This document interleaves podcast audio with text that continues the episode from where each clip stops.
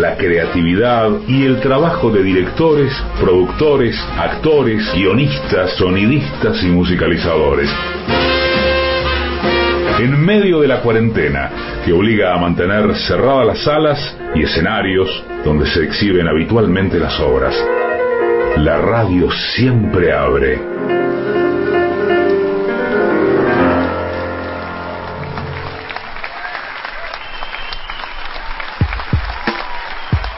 El radioteatro de las 7.50. Esta noche, doble contrasencillo de May Escapola Morán y Melina Knoll. Con May Escapola Morán e Ignacio Rodríguez de Anca.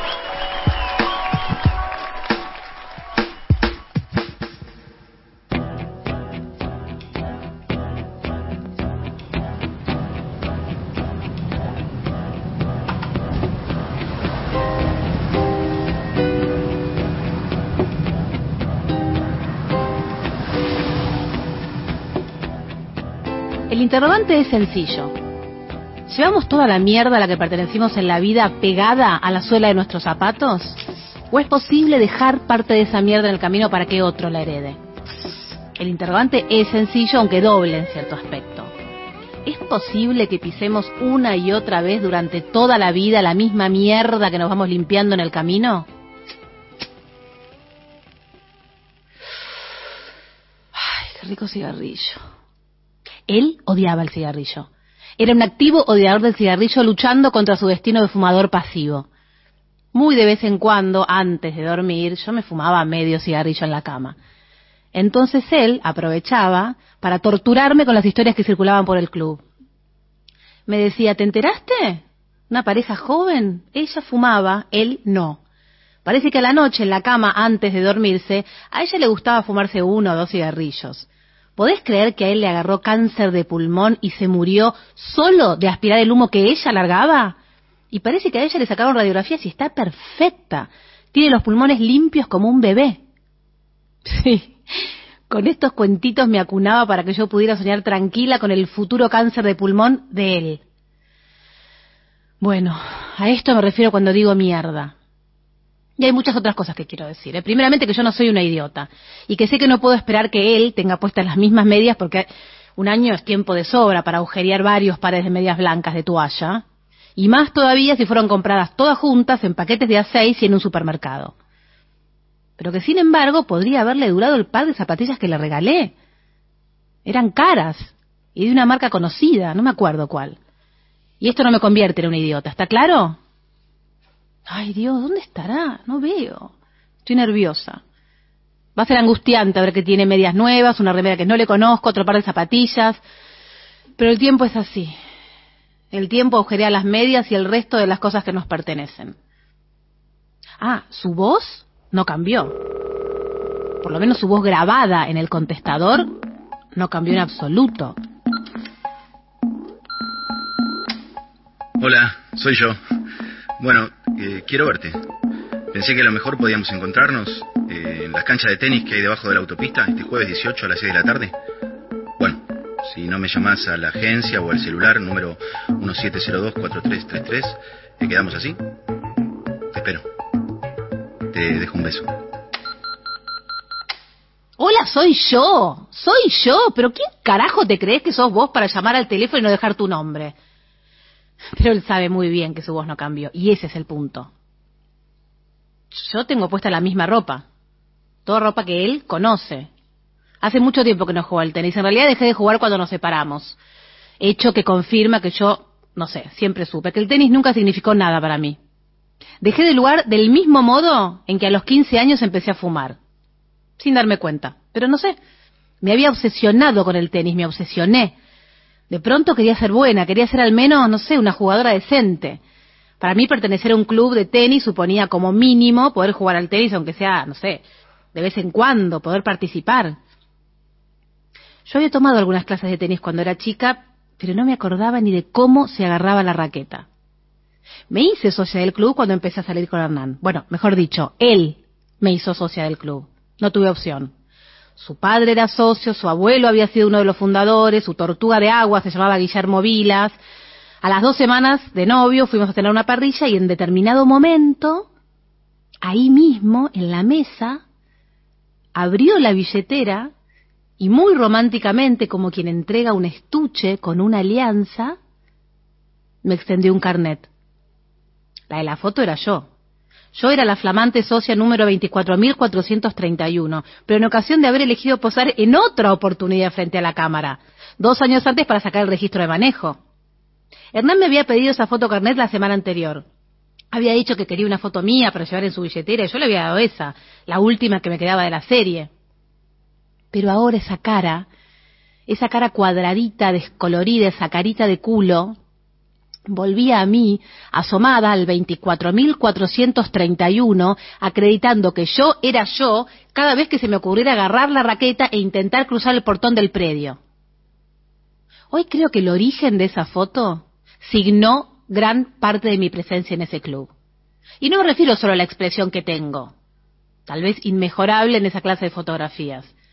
Pero yo no había posado específicamente para el carnet del club por la sencilla razón de que yo en ningún momento decidí ser socia de ese puto club de tenis, ¿entiende? ¿Cómo no iba a obsesionarme? Estaba atrapada. Imposible no obsesionarme. Bueno, de esto, de esto hablo cuando digo mierda. ¿Me explico o no? Estoy de muy mal humor. Revivir todo esto me pone de muy mal humor y muy nerviosa. Lo último que me falta es quedarme seca en una cancha de tenis. ¿Qué hora es? Ni siquiera sé si son estas las canchas donde nos teníamos que encontrar. ¿Y será esta la autopista? ¿Pero cuántas autopistas hay en Buenos Aires?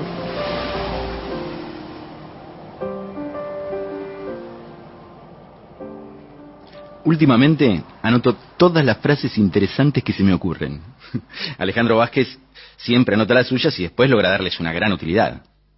claro que cada vez es más difícil mantener conversaciones con Alejandro Vázquez, porque se la pasa sacando y guardando sus libretitas. Y como piensa que en un futuro puede llegar a darle utilidad a la mayor parte de lo que piensa, eso que piensa ya ni siquiera lo dice en voz alta porque tiene miedo que su interlocutor se lo robe. Así que saca la libretita y lo escribe, sin decirlo. Y si estás hablando con él, te larga ahí. Te deja suspendido.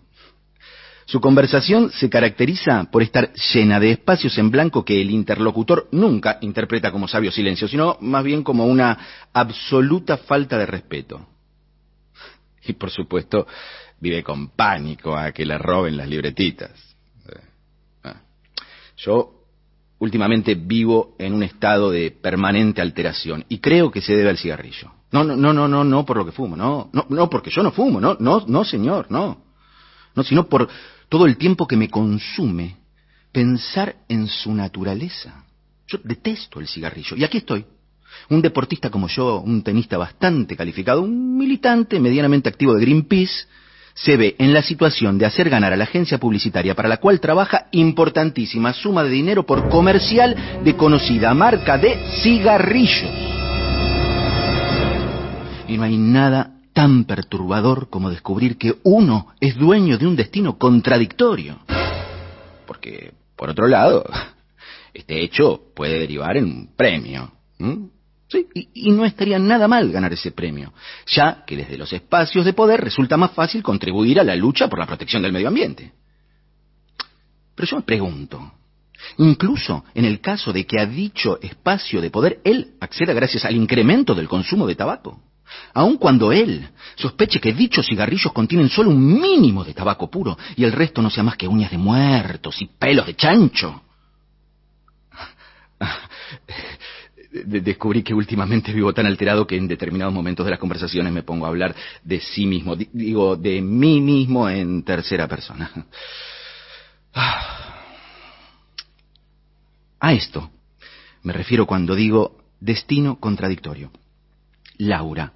Laura fumaba a lo loco. Se quedaba dormida con el cigarrillo prendido. Cuando caminaba por la calle, parecía lequeco, siempre cargada de bolsas y con un cigarrillo asomado entre los labios.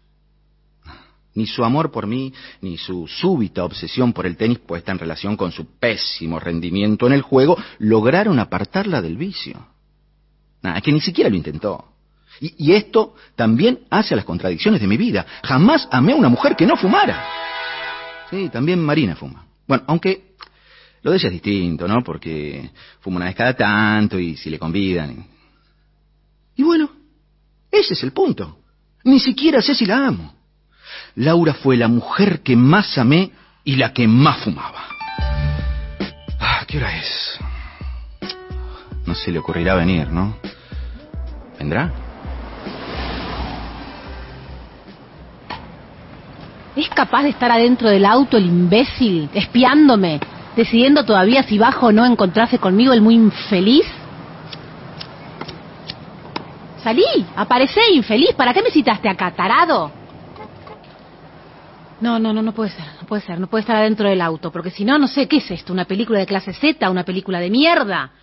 No, debo ser yo que últimamente estuve mirando demasiadas películas malas donde, no sé, dos que se besan, es un amor clandestino y en ese caso siempre hay alguien cerca que los conoce y justo los ve y justo los descubre y una está sola de noche frente al televisor comiendo, no sé, pan duro y se pregunta, perdón, no, perdón, perdón, perdón, señor o señorita, guionistas de cuarta, pero es idiota esta gente, le faltan parques en Estados Unidos o en la Conchinchina donde ir a besarse en paz y lo que quieren es no ser descubiertos. ¿No hay barrios alejados o bares oscuros? ¿No piensan en mí que soy el espectador que paga el videocable? ¿Por qué me obligan a alterar mi sistema nervioso solo para poder mirar hasta el final semejante basofia? Bueno, en realidad, sin ir más lejos, Hernán me citó en las canchas de tenis que hay debajo de la autopista. No, no estamos en una película de clase Z. Ya estuvimos juntos en una. No fue siempre igual. No, es cierto que yo solo quería jugar decentemente. La decencia no tiene absolutamente nada que ver con esta historia. Eso fue al principio. Pero enseguida mi obsesión comenzó a desarrollarse y al poco tiempo se convirtió en una única idea fija. Convertirme en la mejor jugadora de tenis del club lo cual era bastante imposible, pero bueno, en ese momento yo realmente creí que sí, que con entrenamiento, disciplina, rigor, era posible. Me preparé muy intensamente, aunque bueno, lo cierto es que nunca llegué siquiera a clasificar para algún torneo. Siempre quedé fuera de todos los torneos. Ah, no, pero una vez estuve a punto de clasificar, ¿eh? Estaba muy esperanzada. Por las noches no podía dormir de la excitación, así que me levantaba de la cama, sigilosamente, para despertar a Hernán, sacaba la raqueta del placar y me iba en puntas de pie al living. Y ahí practicaba en la oscuridad posiciones, efectos, estrategias para tomar la red, el Kama Sutra del tenis. Sin pelota, claro, todo imaginario. Yo creo, aunque nadie lo crea, que esa vez de haberme animado a competir, habría conseguido clasificar y participar en el torneo. Pero unas noches antes sufrí esa horrible pesadilla. Soñé que sí, que estaba clasificando para el torneo femenino de singles. Llegaba el día de la final, yo entraba a la cancha a competir, pero sin raqueta. Jugaba, pero sin raqueta, mejor dicho. Mi brazo y mi mano eran la raqueta. Bueno, por supuesto mi contrincante era ella, Vicky Paredes, la mejor jugadora de tenis del club.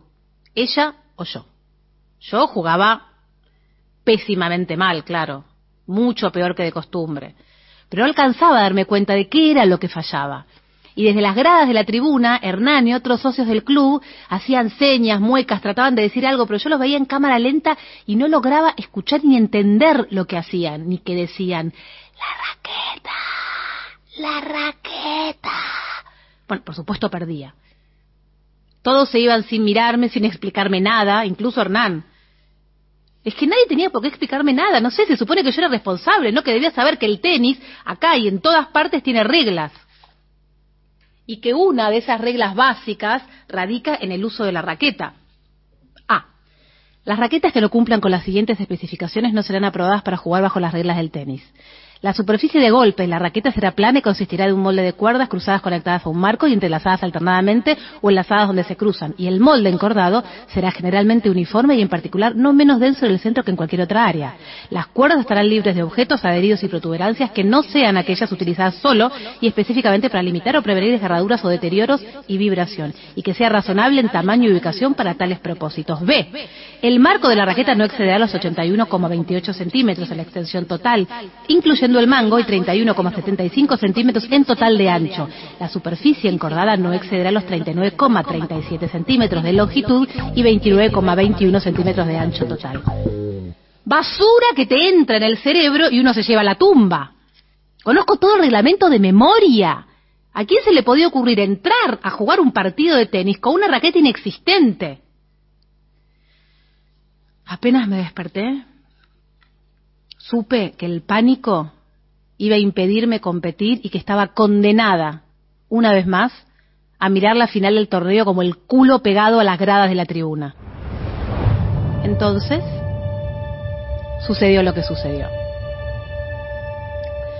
Parece fácil, pero en el fondo es muy difícil saber cuál será el final de una película de clase Z. Precisamente por eso, porque puede terminar de cualquier manera. La buena ficción de radio también está en las 7.50. Radioteatro los sábados a partir de las 23. Doble contrasencillo de May Escapola Morán y Melina Knoll, con May Escapola Morán e Ignacio Rodríguez de Anca. AM750.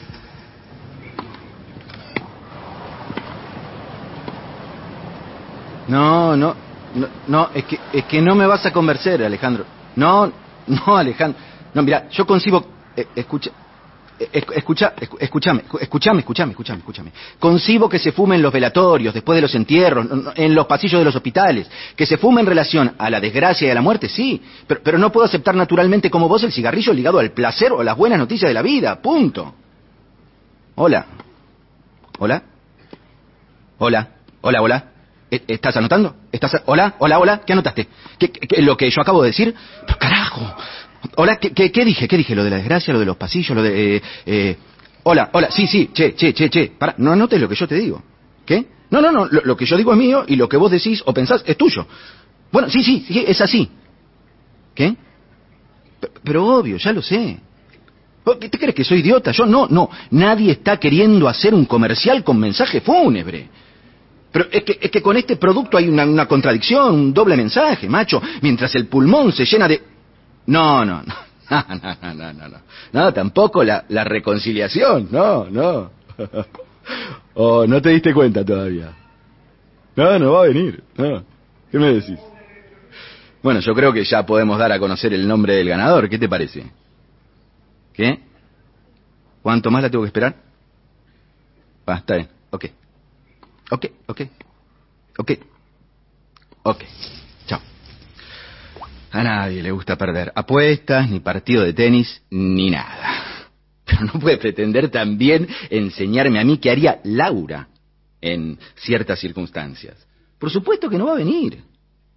¿Y entonces qué estoy haciendo yo acá? Jugando a que la espero solo para que este tipo... No, que soy idiota yo. Basta. Ah, un momento.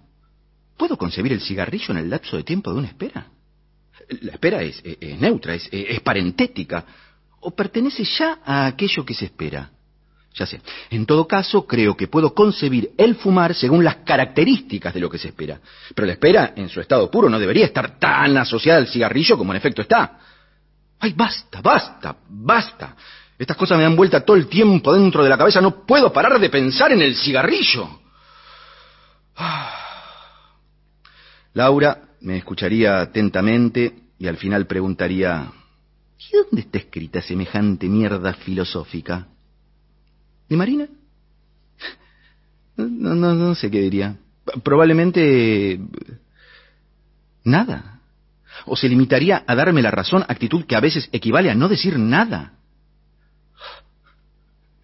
Con Marina Esta vez utilicé una de las que yo llamo mis mentiras internacionales. No falla. Le dije, mira, mi amor, de la agencia necesitan que viaje dos o tres días a Asunción del Paraguay, eh, por las naranjas, para una publicidad de un nuevo jugo. Le mentí, sí, le mentí, le mentí porque, bueno, quise darme cierto margen, ¿no? Uno nunca sabe.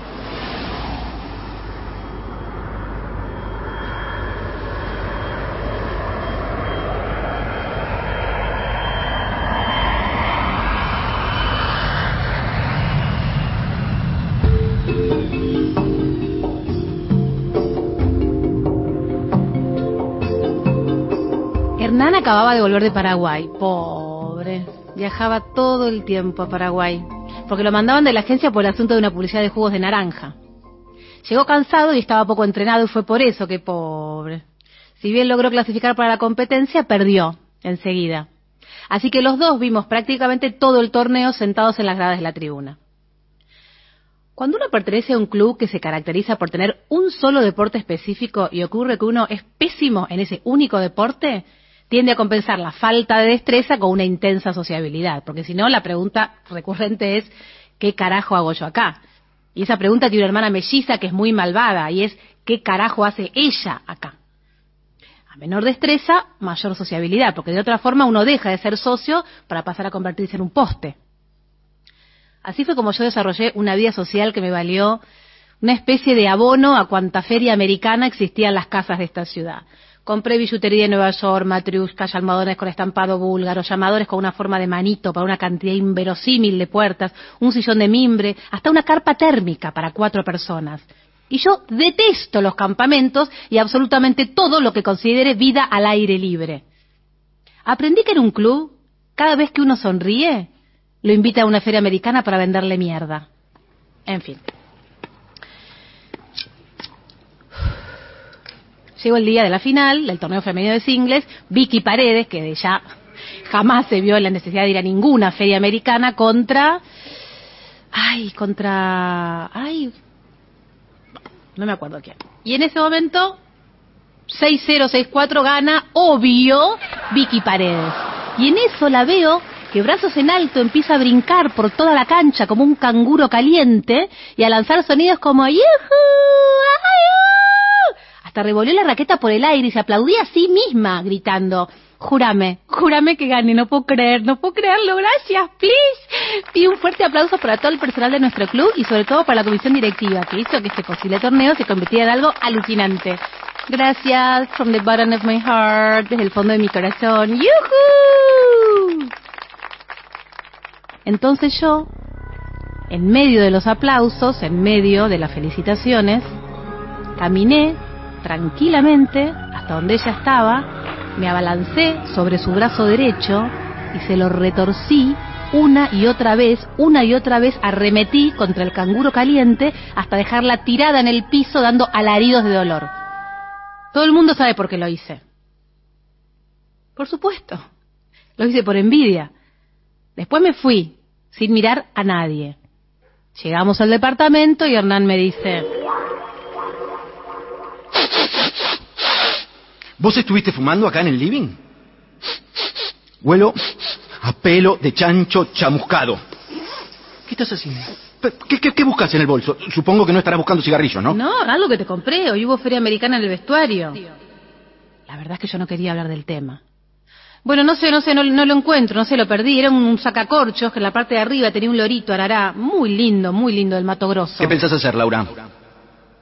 En ese momento él pretendía que yo me arrepintiera y le pidiera disculpas formales a Vicky. Sos una loca. Gritaba. ¡Van a echarte del club! Ay, estaba escandalizado el muy hipócrita. Y no paraba un minuto de sacar el escudo familiar. Mi abuelo fue socio fundador. Mi padre es socio vitalicio. Yo era socio desde antes de nacer. Mi tío abuelo diseñó, Diseñó las las canchas. canchas. Exactamente. Ay, una pesadilla. Honestamente hubo momentos en los que sentí que todos los miembros de la familia de Hernán, cada cual con su respectiva raqueta, se metían con nosotros en la cama conformando una perfecta orgía deportiva e incestuosa.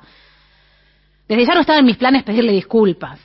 Además hubiera sido ridículo y traté de explicárselo. Hernán, no es que íbamos caminando los dos por la calle y sin querer le pisé un piecito. Yo le rompí el brazo deliberadamente a golpes. Pero No una- caben las disculpas. Sos una loca. Te van a expulsar del club.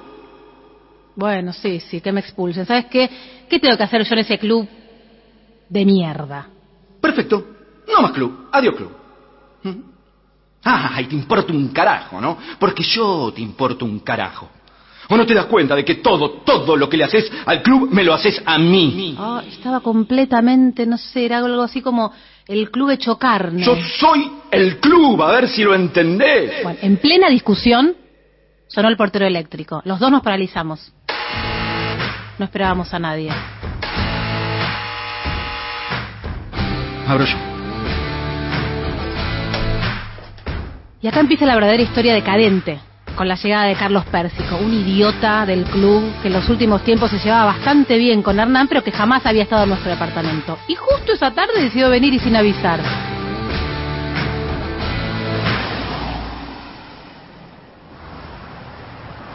Che, no, puedo creer que me haya dejado plantada. ¿Está mal de la cabeza este tipo? No sé, tendría que ir a fijarme en la entrada de las canchas cerca de la autopista, ¿no? Porque se supone que cuando uno se desencuentra con alguien se conviene, no sé, volver a la entrada. ¿Cuántas entradas hay en este complejo de mierda? ¿No hay un plano? Ay, Dios mío, no, no, no, no, que esto no se convierta en otra comedia de enredos.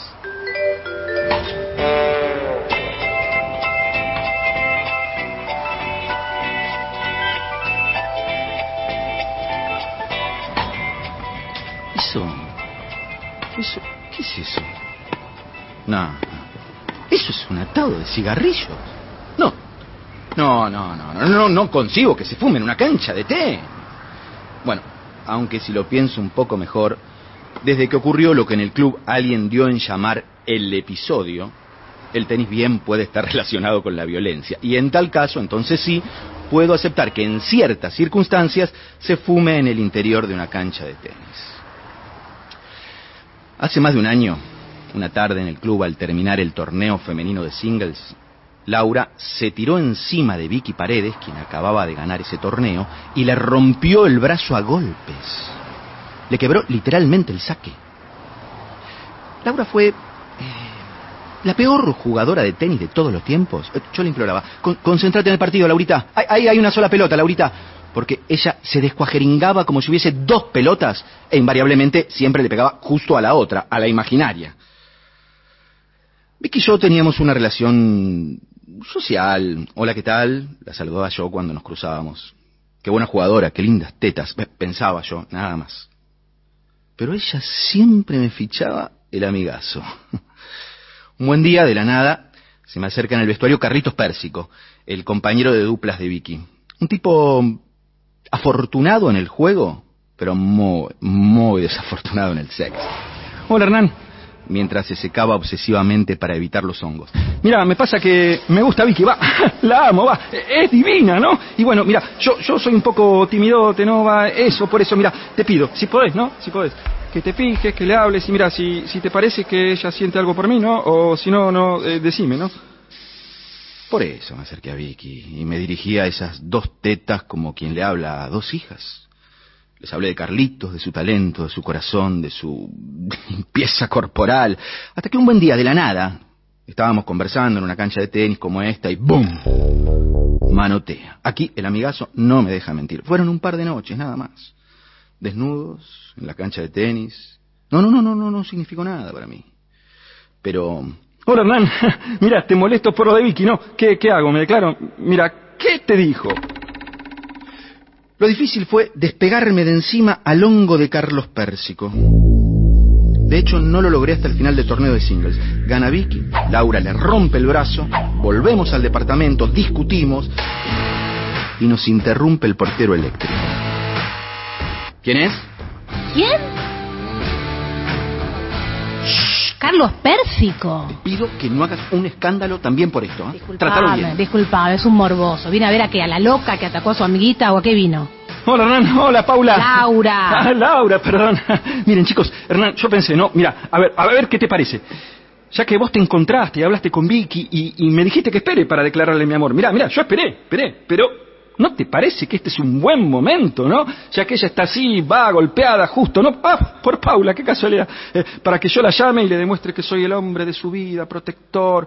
Mira, ¿no es una buena idea, me, me parece? Vos, perdóname, ¿vos te encontraste a hablar con Vicky Paredes?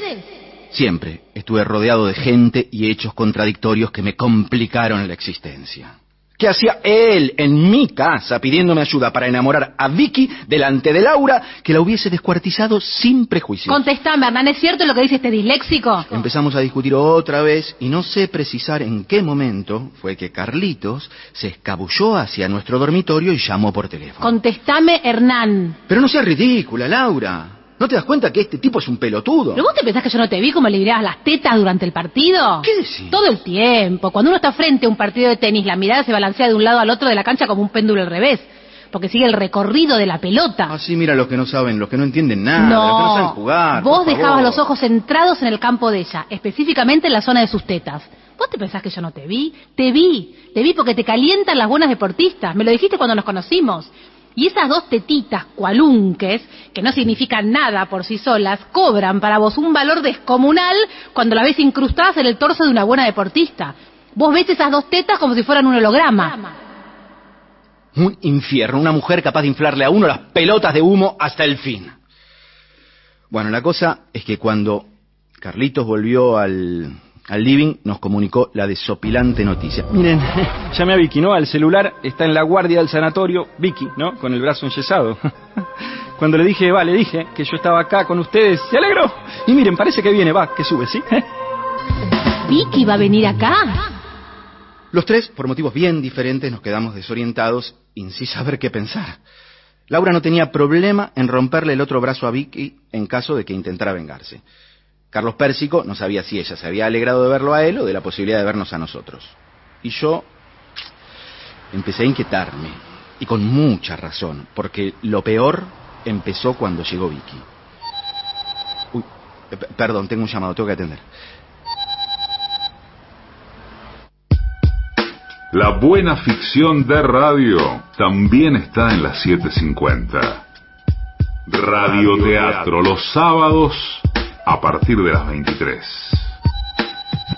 Doble contrasencillo de May Escapola Morán y Melina Knoll. Con May Escapola Morán e Ignacio Rodríguez de Anca. Radioteatro Viral. Para ver con los oídos lo que escuchás con el corazón. Hola, decime, sí. ¿Cuál? ¿Cuál decís que es Laura? ¿La que se pasea leyendo la revista? No, no, no. No, no es ella. No, no. Eh, eh, Ella no lee revistas. A ver, decime, campeón, ¿hasta qué hora lo pensás dejar acá dando vueltas como un estúpido? Él ya ganó, ¿cuándo te vas a rendir? ¿Eh? ¿Quién es él? Yo dije, ah, ah, ah, no, no, no, no, no, olvida, olvidad, olvidad. No, no, es que él soy yo. Que él es, digo, eh, bueno, de- después te explico, ¿sí? Bien, bien, sí, sí, dale, chao, chao, chao. Eh, a nadie le gusta perder. ¿Esa? La que se pasea por la cancha leyendo la revista. Esa debe ser la clásica mina de la que hay que huir a tiempo. La, que acompaña al tipo a todas partes. Esas enfermas de celo que no tienen vida propia. Y a él, claro, no le queda otra que aguantar. Pero ella igualmente se viste como si fuera una jugadora nat. Hasta se trae la raqueta. Que seguramente él le compró, pero que ella nunca usó.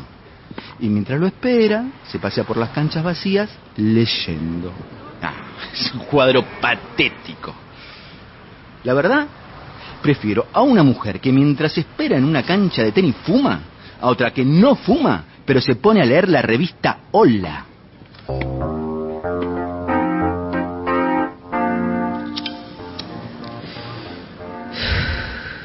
Últimamente cuando estoy nerviosa me pongo a leer la revista Hola. Mm, eso me calma un poco. No sé por qué, pero lo que más me calma es enterarme de lo que les va sucediendo en la vida a los toreros españoles. Ay, son tantos. Algunos mueren a causa del toro, otros de viejitos, otros no mueren, claro. Y esos que quedan vivos se casan, se separan, vuelven a casarse, siguen teniendo hijitos hasta los 80 años, naturales, reconocidos. Y cuando envejecen, dejan de ser toreros para convertirse en legendarios toros sementales. Acá dice, mira. Doña Anita Augusta junto a su vástago Lorenzo José abandonan la clínica de maternidad en Valladolid mientras el cantautor Paco de Compostela contempla a su hermanastro con gran orgullo. Ay, los dos. Paco de Compostela y Lorenzo José son hijitos del mismo torero. Paquirri de Compostela y entre los hermanos hay casi 45 años de diferencia. Es fascinante, ¿no? ¿No? Bueno, igualmente no sé. Con lo que yo pienso me basta y me sobra. Me cago en lo que opinen los demás. Bueno, basta, se terminó, se terminó, se terminó. Tampoco tengo que estar, porque no sé, tan calmada, ¿no? Voy a expresar hasta la última gota de mi nerviosismo. No soy una idiota. ¿Yo qué estoy haciendo? Las 7 de la tarde de un día jueves, parada en una cancha de tenis que queda abajo de la autopista. ¿Y qué hago vestida así, de tenis y con raqueta? Se supone que la idea era encontrarnos o jugar un partido, que es una cargada. Gente y gente disfrazada de tenista que durante una hora y media solo utiliza su cerebro para captar cómo cae al suelo una pelotita, a ver si aciertan con el golpe adecuado. Ay, pero ¿por qué estoy metida en este infierno? Me cago en el tenis, queda claro, muerte al tenis. Jamás debía haber aceptado una cita en una cancha de tenis y mucho menos viniendo de su parte. ¿Esto no será la broma de algún hijo de... Esta es una broma de alguno de los hijos de puta del club. Le imitaron la voz a la perfección. Ay, ay. Ay, no, no, no, mis, mis cigarrillos, ¿dónde los metí? No, no puedo creer. No, no, no. No, se me perdieron los cigarrillos. No, no puede ser, no puede ser, tienen que estar. No, necesito fumar ya un cigarrillo.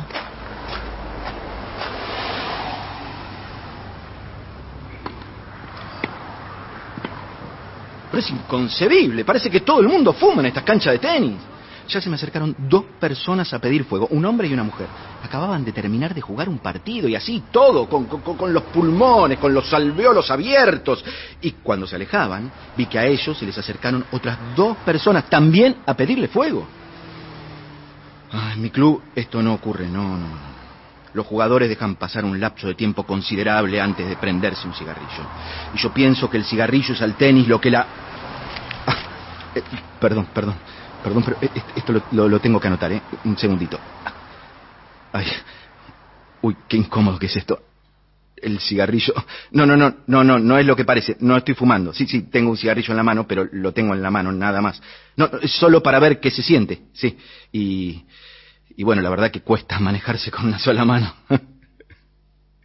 Como Vicky, ¿no? Eh, volviendo a Vicky. Vicky vino a nuestro departamento alrededor de media hora después de haber hablado con Carlos. No estaba alegre, estaba eufórica.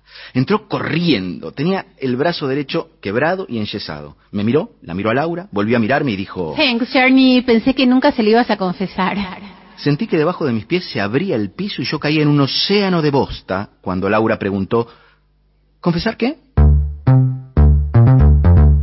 Lau, Lau, te quiero decir que estoy súper, no te juro que te súper entiendo, te súper, súper, súper entiendo. Yo en tu lugar hubiera hecho, no sé, hubiera hecho lo mismo. Estoy tan excitada por toda la situación y para colmo, no sé, acabo de empezar un tratamiento para dejar de fumar y no quiero abandonarlo. ¡Ay, genial! ¿Es un método viejo? ¿El de la gomita en la muñeca lo ubican? Se trata de que uno, para dejar de fumar, tiene que asociar tipo la bocanada de tabaco con una situación súper dolorosa. Y este es el example. Das la pitada, Ernie, help, ayúdame, please, ayúdame. ¿Ves la gomita en la muñeca? Bueno, ahora cuando yo le dé la pitada al pucho, vos tirás de la gomita y después la largás, ¿ok? Pero tiene que ser tipo justo en el mismo momento, ¿vale? Así yo asocio tipo dolor con pucho. Come on, ahí va. Y... ¡Wow! Me redolió, pude asociar, great. Porque uno siempre necesita sus dos manos, ¿no? Pero es que como que con este método las necesitas más que nunca. Lau, Lauri, bueno, a todos en realidad. Tengo que confesarles algo súper íntimo. Yo soy una adicta al sexo, una ninfómana, o sea, en permanente tratamiento. Hernán, vos no lo sabías. Bueno, no sé, a lo mejor te diste cuenta. Al, no sé, algunos se dan cuenta, aunque no sé si viste, viste que lo que parece una pasión, tipo es una enfermedad, reenfermedad, y uno no puede curarse, solo recuperarse. ¡Help, chicos! ¡Bla, bla, bla, bla! Es una adicción como cualquier otra, o igual, no sé, igual que la adicción a la comida, al alcohol, al drugs, a las personas, incluso al tenis. Porque hay adictos al deporte, ¿sabían eso?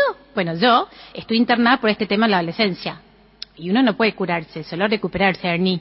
Esto explica que a esta altura yo ya haya tenido sexo, no sé, con todos los hombres del club. Menos con vos, Carlitos, que sos como mi hermano. Pero todos los demás, ¡uh! ¡Fuck, fuck, fuck! Por eso, Lau. En realidad es como que yo te súper agradezco esto, esto del brazo, que me hayas roto el brazo, de verdad, de- from the bottom of my heart, desde el fondo de mi corazón, Porque yo lo tomo como, viste, como un límite que la vida me colocó. Parte de la recuperación, no, no de la curación. Porque uno no puede curarse, solo recuperarse. Uno no puede curarse, solo recuperarse.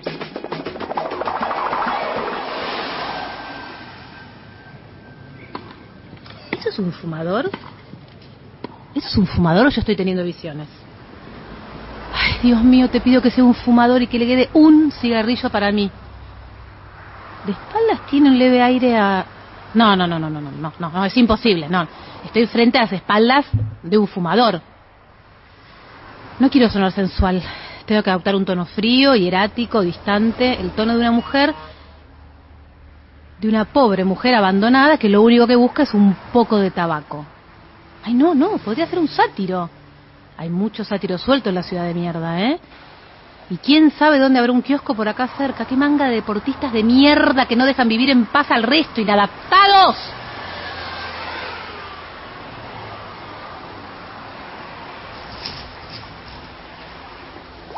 Bueno, voy a llamar. Marina. No, no, no, no, no. Estoy acá atascado en el aeropuerto. Sí, sí, hay una demora infernal, así que no, no sé si voy a viajar. Bueno, cualquier cosa te llamo. Dale, un beso.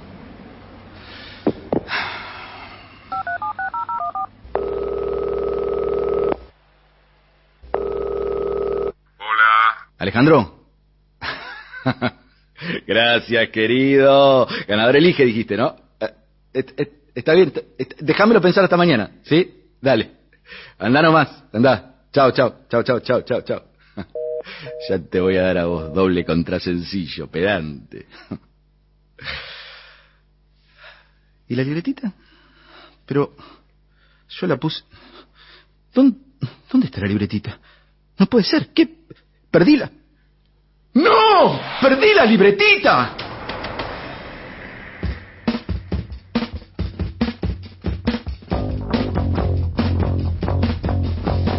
Sí. Llevamos toda la mierda a la que pertenecimos en la vida pegada a la suela de nuestros zapatos.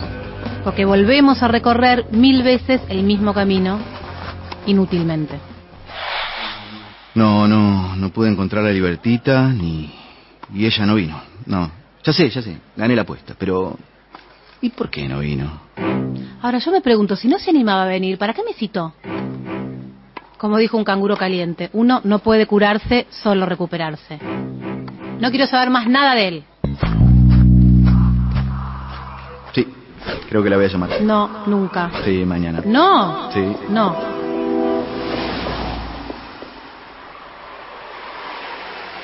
¿Hernán? Sí. sí. ¿Sos vos? ¿Laura? ¿Sos vos? No. ¿Qué haces acá? Hola. Y, eh, eh, ¿Estás fumando? No, no, no, lo tengo en la mano nada más. Ah. Eh, ¿Viniste? Sí. Ah, bueno, yo también.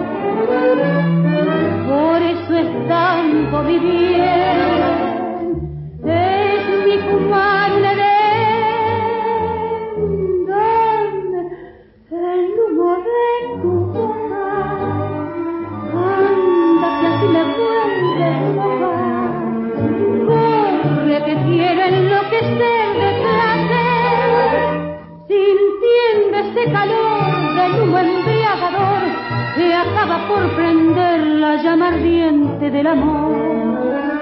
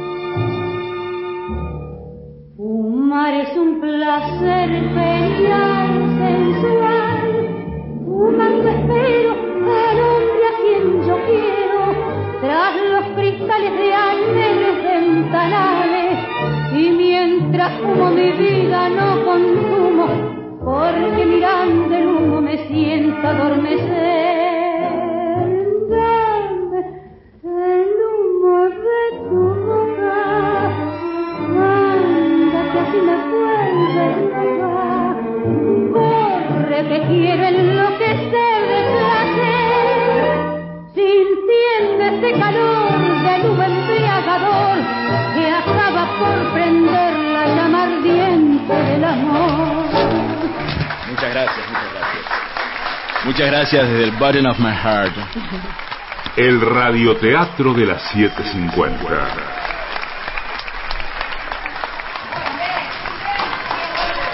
Doble contrasencillo.